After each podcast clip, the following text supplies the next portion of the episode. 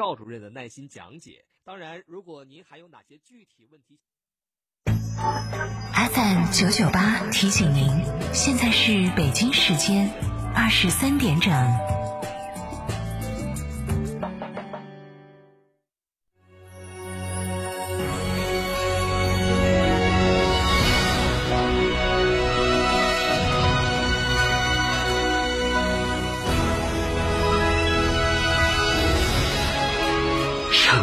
声音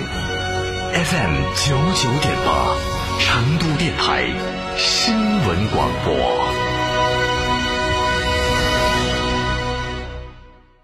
夏季避暑游海螺沟、赏冰川、红石滩、探秘原始森林，住贡嘎神汤温泉酒店，享专业地质冰川温泉，避暑休闲泡神汤，尽在海螺沟景区内贡嘎神汤温泉酒店。客房预订寻成都广电一路通国旅六六零零二三四五。周末踏青选哪里？西岭雪山欢迎您，五月自驾到西岭，抢先看高山杜鹃，更有丰富特色活动，好礼已为您提前准备好。活动咨询热线六二幺二五幺七二六二幺二五幺七二。九九八快讯，来关注这一时段的九九八快讯。首先是天气信息，预计成都今天夜间有阵雨或雷雨，西部和南部个别地方雨量达到中雨，雷雨时伴有短时阵性大风。成都明天白天雨水间歇，天气转好，又是晴热的一天，最高气温是三十三度。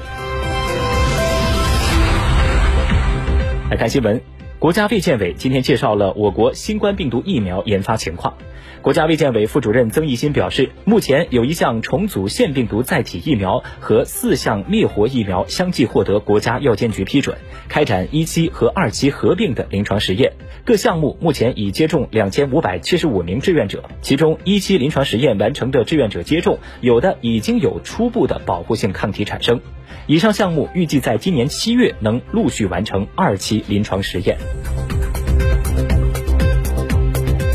证监会主席易会满今天表示，今年的前四个月，我国 IPO 再融资、交易所债券市场融资保持较快增长，并购重组交易金额是去年同期的一点二倍。一年以来，上市公司整体质量提升出现了一些趋势性的向好变化，现金分红达到一点三六万亿元，创历史新高。去年以来，有十八家公司退市，也创下了历史新高。国务院新闻办今天举行新闻发布会，发布会介绍了二零二零年四月份国民经济运行情况。四月份全国规模以上工业增加值同比增长百分之三点九，三月份为下降百分之一点一。全国居民消费价格同比上涨百分之三点三，涨幅比三月份回落一个百分点。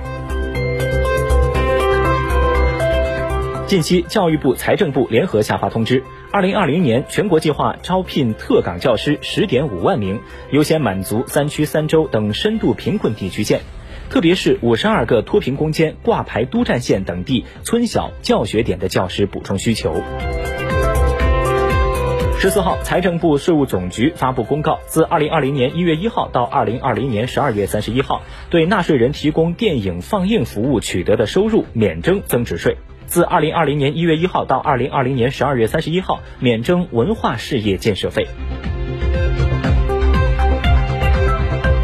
记者从国防部征兵办公室获悉，二零二零年从普通高校毕业生中直接招收士官工作全面展开，全国征兵网在十五号开通了直招士官网上报名窗口。据了解，国防部征兵办公室今年将首次面向全国普通高校毕业生直接招收士官，招收专业涉及计算机、道路运输、自动化、通信、机电设备、机械设计制造、医学技术、语言等专业。招收对象为普通高校毕业生，所学专业符合今年部队提报的岗位需求，优先招收高校应届毕业生。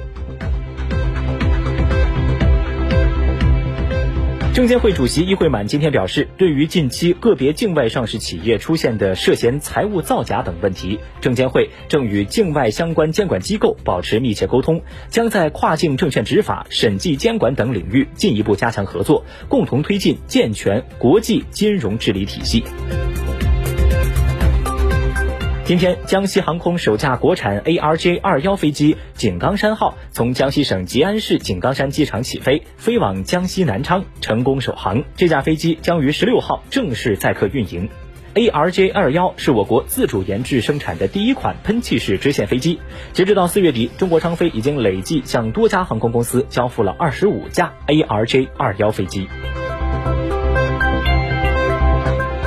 视线转向国际。十四号，美国生物医学高级研究与发展局前局长里克布莱特出席美国国会调查听证会，作证揭露美国政府应对新冠肺炎不当行为。他说，如果不改进应对举措，今年秋天疫情可能会再次爆发。布莱特一月份曾多次警告联邦政府，医疗防护物资可能会严重短缺，同时反对推广未经科学证实的药物来治疗新冠肺炎，但后来因莫须有的理由被解职。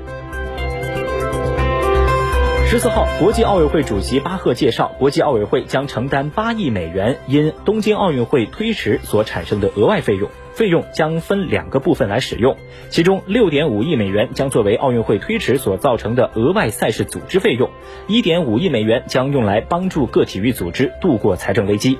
此前，受到疫情的影响，东京奥运会确定在二零二一年举办。据日本共同社报道说，东京都相关人士透露，对于解禁限制外出及店铺停业等疫情限制措施的具体时间，五月份还无法确定。当地政府预计将在六月以后来做出判断。此前，日本首相安倍晋三宣布对四十七个都道府县中的三十九个县解除紧急状态，但北海道、京都、东京、大阪等八个都道府县仍维持紧急事态。不过，日本政府计划在二十一号前后重新听取专家的意见，判断是否可以提前对上述地区实施解禁。其中，最近一周内的新增感染人数将成为重要的判断标准。